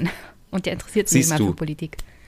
Ja, und äh, die, das Publikum, das ist die Befürchtung, die wir haben, das sagt dann nicht, ah, okay, da habe ich jetzt mal von gehört, jetzt gehe geh ich mal rein ins Thema. Das bewegt mich, das finde ich spannend, da muss ich mehr zu wissen. Äh, also das ist nicht so, dass der Weg irgendwie von Luisa Dellert zur Silvia Federici-Lektüre führt, sondern man ist bei Luisa Dellert und man bleibt bei Luisa Dellert und das war es dann auch. Man radikalisiert sich und wir sehen, dass das wirklich so äh, Fanbases sind von Leuten, die da genauso moralinsauer und verklemmt und und, äh, und, und langweilig, muss man sagen, einfach sind. Und das Witzige ist ja, und das ist dann natürlich das Prinzip, äh, die Geister, die ich rief, ähm, das Witzige ist ja, dass man dann sieht, dass die Influencer jetzt darunter leiden. Also Luisa Dellert kann ja nichts mehr tun am Tag, ohne dass ihr 300 ihrer Follower schreiben, aber so nicht hier, habe ich hier gerade gesehen, dass ihr eine Tiefkühlpizza esst, die in Plastik verpackt war. Uiuiuiui. da kommen hunderte, hunderte Nachrichten wirklich rein von empörten Followern, wenn man da irgendwas macht, was nicht ganz äh, ideal ist. Und das äh, finden wir natürlich dann auch relativ lustig, muss man einfach sagen, dass wenn man so äh, mit so einer Diskursmacht auftritt und teilweise wirklich äh, auch Follower vorführt, äh, die irgendwie, weiß nicht, das sind 300 Follower-Profile hinterm Schloss oder so, die schreiben einen bösen Kommentar und schon führt man die vor sauer und macht die zu Sau. Und dann wundert man sich, dass man das zurückbekommt. Das finden wir natürlich auch sehr, sehr lustig, muss man sagen. Also ich kann nur sagen, um meine Wut jetzt nochmal anzusprechen, jedes Mal, wenn es dann aus mir rausplatzt und ich irgendwas nicht konformes bei Twitter oder so schreibe, entfollowen mir Leute. Und mittlerweile fühle ich mich dabei sehr gut. Ja. Ja, besser, als wenn sie einem nervige Kommentare Davon schreiben. Davon sollte man sich ja. wirklich frei machen, dass man jetzt irgendwie Angst hat, dass man da nicht allen gefällt. Vielleicht haben dann einem auch immer die falschen Menschen gefolgt. Das kann man sich ja auch dann so. Ja. Äh, und das beantwortet sich dann auf ich diese kann, Weise. Ich kann nur sagen, fernab von Twitter hat mich das Leben da schon abgehärtet. Ja, ich, ja. ich, bin nicht abhängig von der Meinung anderer Menschen. Hm. Und das ist für Influencer natürlich ein bisschen komplizierter. Für die ist das komplizierter und die wollen in erster Linie geliebt werden. Deswegen sind sie so wenig bei Twitter vertreten. Das ist auch ganz interessant, dass äh, Twitter zumindest jetzt mhm. im deutschsprachigen Bereich für Influencer äh, vollkommen uninteressant ist. Im Ausland, in Amerika ist es ein bisschen anders, aber auch da ist das nicht die hauptsächliche Plattform. Also da äh, erlebt man schon Kritik in einer anderen Weise und möchte das nicht haben. Deswegen bleibt man lieber im Herzchenkosmos von Instagram. Und die Plattform, die arbeitet eigentlich mit einer ganz prüden Geschäftsstrategie, also erlaubt es immer nur das, was auch wirklich in dem prüdesten Land noch erlaubt wäre, ja, dass man äh, sonst sofort zensiert wird und zugleich aber, das haben wir jetzt auch durch so einen ZAP-Beitrag ja nochmal erfahren, ähm, versucht man alle Influencer, die viel Haut zeigen, nach oben zu ranken. Also die belohnt der Algorithmus. Aber es darf halt nicht zu viel Haut sein, dass es nicht in irgendeine äh, zu sexuelle Ecke geht. Und das ist ganz interessant, diese Aufteilung da. Also wir haben zum einen äh, ganz äh, prüde, äh, prüde Nutzungsbedingungen und zum anderen aber so einen Algorithmus, der schon auf Sexiness aus ist. Und das haben jetzt äh, viele Influencer auch erkannt, die jetzt äh, überwechseln zu Twitch also zu dieser Streaming-Plattform. Äh, dort kann man jetzt zum Beispiel jetzt äh, sehr viele ähm, Frauen beobachten, die in, äh, sich im Wohnzimmer so ein Planschbassin aufgestellt haben und dann auf so einem Gummitier sitzen, äh, sehr leicht bekleidet mit äh, Bikini oder so. Auch so viel, wie gerade noch bei Twitch erlaubt ist, aber noch nicht äh, Pornografie. Das findet dann auf den anderen Plattformen wieder statt. Und diese, diese interessante Mischung aus, ich stelle den Körper aus als er muss sexy sein mit ich darf aber nicht so viel zeigen, weil das ja hier eine Plattform für die ganze Familie sein soll. Das ist sehr, sehr äh, merkwürdig, was dabei entsteht. Jedenfalls kann man festhalten, es geht immer um den Körper eigentlich bei Instagram. Äh, es ist ein visuelles Medium und deswegen finden auch äh, nur solche in Anführungszeichen normschöne Körper dort statt, während die anderen entweder unter ferner Liefen irgendwo auftauchen oder so als besondere Ausnahmen eine gewisse Followerschar erreichen können. Ihr habt ja mal gesagt, dass Influencer der Höhepunkt der personifizierten, äh, des personifizierten Neoliberalismus ist. Was mir immer dabei auch ins Auge springt, ist dieses Phänomen Dubai. Diese Menschen sind praktisch staatenlos. Ähm, sie sind die Profiteure des Glo der globalisierten Welt und gleichzeitig suchen sie sich aus, also wo lebe ich jetzt? Ja, wo muss ich am wenigsten Steuern zahlen? Sie profitieren von einer Demokratie, einem Staat und können sich da unter anderem über Instagram ihre Stories aufbauen, ihre Berühmtheit erlangen und dann verabschieden sie sich aus der Gesellschaft. Wie, wie ein Konzern. Also so können Konzerne agieren. Sie können sagen, wir haben zwar das ist doch eigentlich super. ist doch eine Weiterentwicklung im 21. Jahrhundert. Jetzt können ja, Personen das, auch das, vor dem Staat. Das fliegen. ist die Konzernlogik. Der Konzern ist zwar die, fast äh, in allen westlichen Ländern vertreten, sitzt aber auf irgendeiner komischen Insel, die eine Steueroase ist. Und so ist es mit Influencern auch, dass sie natürlich die Möglichkeit haben, weil sie alles, was sie für ihr Business brauchen, in einen Koffer bekommen, sich abzusetzen und dort ähm, dann außerhalb einer äh, Nationalstaatlichkeit, also sie haben da Nationalstaaten natürlich, aber außerhalb einer festen Nationalstaatlichkeit zu äh, agieren und dort in einem Steuerschlupfloch sich zu befinden, das ist äh, insofern schon etwas sehr, sehr Typisches für die ähm, neoliberale Struktur, in der wir uns befinden. Max, wer naja, und Sie, man, man kann ja auch viel leichter umziehen, weil das ja Leute sind, die haben ja wenig, an dem sie hängen. Also ich meine, Wolfgang und ich, also mit Büchern umzuziehen, kann ich ja schon mal sagen, ist das Allerschlimmste. Das ist wirklich das aller, allerletzte. Also mir ist schon klar, dass der nächste Umzug eigentlich der letzte sein muss dann in meinem Leben. Und das ist bei den Influencern ja gar kein Problem, weil die ja nur drei Finanzratgeber und zwei Bücher über Selbstliebe haben. Und ansonsten haben die ja nicht viel Schweres, was mit muss, beziehungsweise das kann man sich ja auch alles, weil man ja genug Geld hat, dort vor Ort neu kaufen. Und dann kann man natürlich prima nach Dubai auswandern. Ähm, generell kann man natürlich sagen, also dieser Trend zur Entsozialisierung, der drückt sich ja nicht nur dadurch aus, dass man nach Dubai geht, sondern der, der, drückt sich ja viel tiefliegender aus. Also die Influencer promoten ja neuerdings auch gerne Finanzprodukte und versprechen die finanzielle Unabhängigkeit.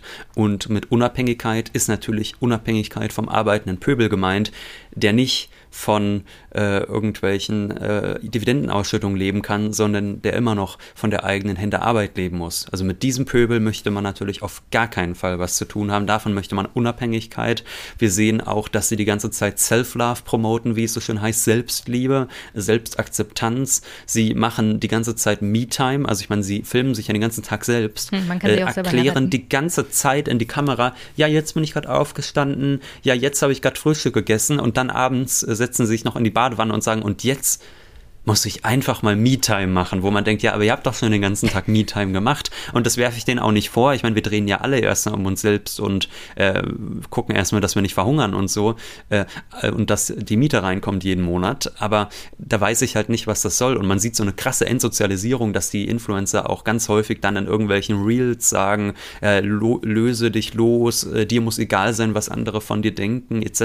Also es ist so eine krasse Individualisierung, Entsozialisierung, also diese Idee, dass man als Mensch eigentlich nur in sozialen Strukturen wirklich Erfüllung findet, ja, dass man Erfüllung auch nur durch andere findet, dass man gegebenenfalls äh, auch äh, durch Liebe zu anderen Erfüllung findet, äh, indem man ihnen auch etwas gibt und nicht die ganze Zeit nur sagt, ich drehe um mich selbst. Das sind alles Dinge, die finden da überhaupt nicht statt und ich kann mir auch wirklich nicht vorstellen, dass diese Menschen zu irgendeiner Form der Liebe fähig sind.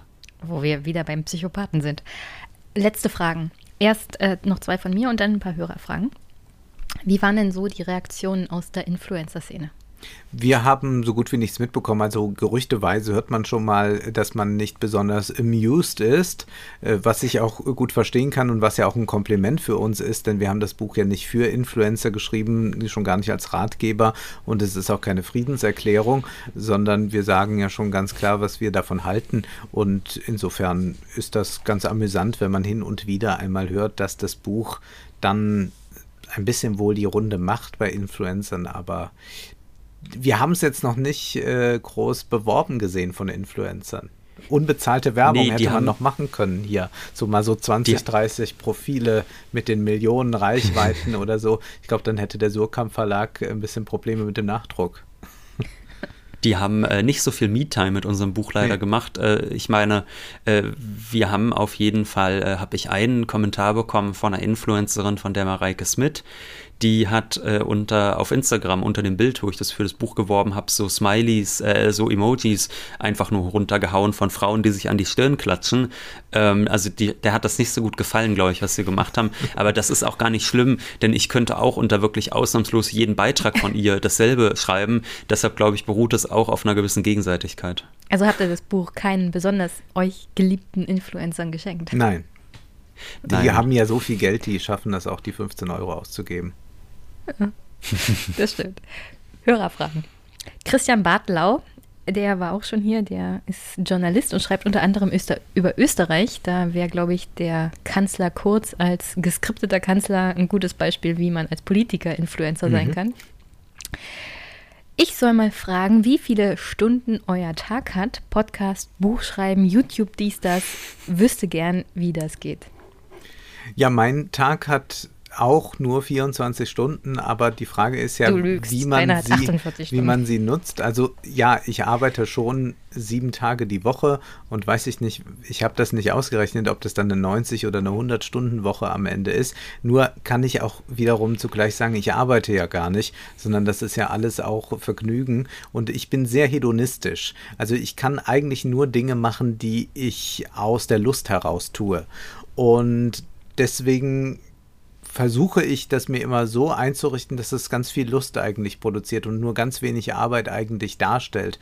Und äh, deswegen fällt es mir überhaupt nicht so auf, äh, dass ich äh, so viel arbeite, aber eigentlich sind es schon sieben Tage die Woche und zwölf Stunden am Tag finde ich auch zum Beispiel ganz gut. Dann hat man ja immer noch viel Freizeit, aber manchmal können es auch, aber auch 15, 16 Stunden mal am Tag sein. Aber das ist äh, eigentlich kein Problem, wenn man ähm, passion-driven ist, wie man, glaube ich, in der Startup-Szene sagt. Ich wollte gerade fragen, ob das eher so eine Art Influencer-Story jetzt wird. Nee, ich glaube, ich, äh, ich bei mir ist aber auch nicht so die Unterscheidung oder bei Ole ja auch nicht, was ist jetzt gerade Arbeit und was macht man jetzt gerade. Äh, also das, ich kann diese Unterscheidung so schwer treffen. Ich habe jetzt heute Morgen einen Roman gelesen, den ich aber jetzt nicht direkt für irgendein Format brauche. Aber ist das jetzt auch schon Arbeit gewesen, wenn ich den später ja vielleicht doch mal aufgreife? Wenn ich heute Abend Mortal Kombat mir ansehe, weil ich mich auf den neuen Form, äh, auf den neuen Film vorbereite, dann ist das auch Arbeit. Oder wir schreiben jetzt gerade einen Artikel. Ja, das ist Arbeit, aber das ist ja eigentlich auch das, was einen ja interessiert und man liest das, was einen interessiert. Also bei mir gibt es diese Unterscheidung nicht. Ja, das Gefühl kenne ich. ich hasse euch so sehr. Denn ich habe echte Arbeit. Ja. Okay. Äh, Roman. Dafür hast du ja einen Buch schönen gelesen. Pensionsanspruch. Den haben wir dann nicht. Äh, du. Dann, ich habe Kolleginnen, die sind auf Arbeit tot umgefallen und zwar nicht zu wenig. Und ich nehme ganz stark an, wenn die Politik erstmal drauf kommt, Rente mit 70, was denkst du denn, mit wem die anfangen? Doch nicht mit den normalen Rentnern, sondern mit den Leuten, wo sie einfach nur ein Gesetz erlassen müssen. Ja, dann musst also du dir auch. als allererstes. Und dann sehe ich den Pensionsfonds wahrscheinlich gar nicht, sondern bin eher unter der Erde, jemand den anfassen kann. Ja, dann musst du auch Roman. irgendwann so einen Influencer, so einem Influencer folgen, der Finanzprodukte empfiehlt. Ja. Roman. Ich habe das Buch gelesen und den Almost Daily gehört, bei dem die beiden zu Gast waren, zum Thema Politinfluencer. Neben zum Beispiel der Nachhaltigkeitsnische und damit verbundenen Werbepartnern gibt es noch andere Kalküle, Anreize für die Luisa Dellatz und Diana zu Löwens dieser Welt. Ja, also ich gehe ja schon davon aus, dass sie selbst davon überzeugt sind, was Gutes zu tun. Also ich glaube, dass diese, äh, dass dieser Selbstbetrug auch funktioniert. Also ich glaube jetzt nicht, dass man denken darf, dass es so ein großes diabolisches Kalkül von Leuten, die einfach sagen, ach, jetzt mal einen neuen Markt erschließen. Wir machen jetzt nur noch äh, veganes Zeug. Also ich glaube, dass diese Leute wirklich felsenfest davon überzeugt sind, dass sie auf der richtigen Seite stehen und was richtig Gutes tun. Also da glaube ich schon dran. Und äh, von daher, ich meine, wir haben da ja auch teilweise Leute in dieser Politfluencer-Bubble wie Riccardo Simonetti, der ja auch für so eine neue Männlichkeit einstehen möchte. Also das ist ja wirklich eine Ausnahme in der Influencer-Sphäre. Also wir sehen ja äh, viele Influencer, die eher schon so Körperpanzer präsentieren. Denken wir an Karl S., der als veganer Fitness-Influencer bekannt geworden ist und jetzt Finanzcoach ist. Solche Leute kennen wir. Dann kennt man so Normalos wie Julienko. Aber dann gibt es ja auch Leute wie Riccardo Simonetti, die im Kleid auftreten und die sich schminken und die äh, ihre Haare, also äh, ich weiß nicht, äh, sich sehr stark um ihre Haarpflege kümmern etc. Und die äh, auch offen homosexuell leben und die ganz klar sagen, für mich ist Diversity auch wirklich ein Herzensthema. Das mache ich jetzt nicht nur, um Geld zu verdienen, sondern weil ja auch einfach die eigene Akzeptanz in der Gesellschaft dranhängt. Und der macht das natürlich äh, mit, äh, finde ich zum Beispiel auch einer höheren Glaubwürdigkeit als jetzt eine Luisa Dellert. Okay. Hättet ihr dann zum Abschluss noch eine Botschaft an die Hörerinnen und Hörer?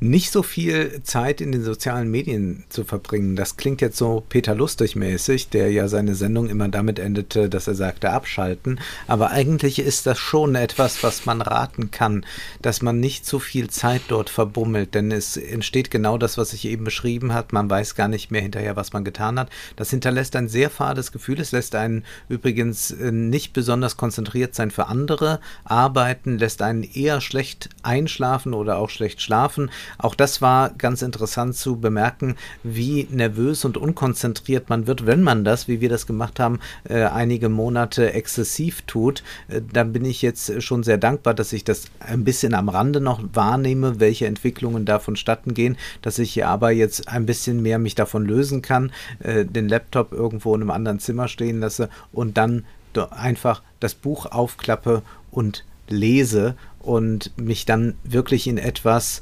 vertiefe, nämlich das ist etwas, was die sozialen Medien eigentlich einem nicht gestatten, die Vertiefung. Immer lockt schon das nächste tolle Bild, der, die nächste Gelegenheit, irgendwo ein Like oder ein Kommi dazulassen.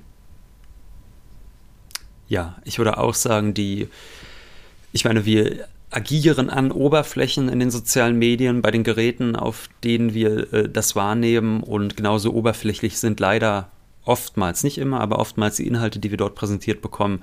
Von daher einfach mal ein gutes Buch lesen wäre sicherlich auch eine Möglichkeit. Äh, ich habe jetzt gerade äh, den Zauberberg beendet, also wer jetzt gerade mal ein Projekt braucht für ein paar Wochen oder gar Monate, der kann sich ja mal den Zauberberg vornehmen. Danach wird man sicherlich deutlich klüger sein als nach 100.000 Instagram-Kacheln. Ein gutes Buch hilft immer.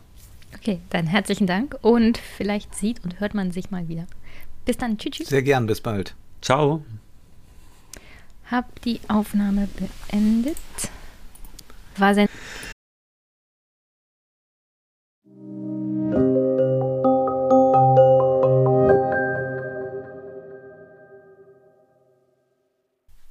Zum Abschluss.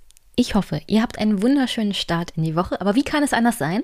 Heute ist Pfingstmontag. Es ist ein Feiertag. Die Woche kann gar nicht besser beginnen. Es sei denn, es regnet den ganzen Tag. Dann natürlich tut es mir sehr, sehr leid. Das Wetter könnte schöner sein. Nichtsdestotrotz denkt daran, die Woche ist um einen Tag kürzer. Und ihr kriegt zusätzlich einen extra Einmischen-Podcast heute, obwohl es ja eigentlich nicht angedacht ist. Und dann noch mit dem wunderbaren Ole Nymon und Wolfgang M. Schmidt. Sonst, ihr wisst, was Sache ist. Gebt mir Feedback, Kommentare. Teilt die Folge, teilt die, teilt die, teilt die, empfehlt sie weiter. Würde mich sehr, sehr freuen. Ihr könnt den Podcast auch anderweitig unterstützen, indem ihr mir Bücher von der Wunschliste zukommen lasst und den Podcast finanziell unterstützt PayPal, Überweisung, Steady, geht so einiges. Besonders freue ich mich aber über nette Kommentare, vor allem im Podcatcher eurer Wahl bei Apple und Co. Dann rutscht der Podcast vielleicht ein bisschen weiter nach oben. Und sonst, ja, nächste Woche geht es an der Stelle weiter mit den jungen, den wilden jungen ParteiführerInnen der Jusos und dann der Grünen Jugend und dann hoffentlich eine Folge mit dem wunderbaren Albrecht von Lucke. Wird mal wieder Zeit. Bis dahin sind dann auch die Wahlen in Ostdeutschland gelaufen. Und wir sehen mal, was das bedeutet für die gesamtdeutsche Politik. Denn wir haben ja da so eine kleine Sache, die heißt Bundesrat. Und da kann dann die eine oder andere Beteiligung an einer Landesregierung oder die Einstellung einer Landesregierung doch einiges auch Schlechtes bedeuten für die kommende Bundesregierung. Wir werden sehen. Ich bin ganz gespannt, was Albrecht dazu zu sagen hat, zu analysieren hat und vielleicht streiten wir uns auch. Ich bin jedenfalls guter und froher Dinge, wie ich es meistens so bin an einem Wochenende. Und ja, ich wünsche euch auf alle Fälle dass ihr gute Laune habt, gesund bleibt, dass es euren Liebsten gut geht und dass wir uns hier an der Stelle bald wieder hören. Bis dann!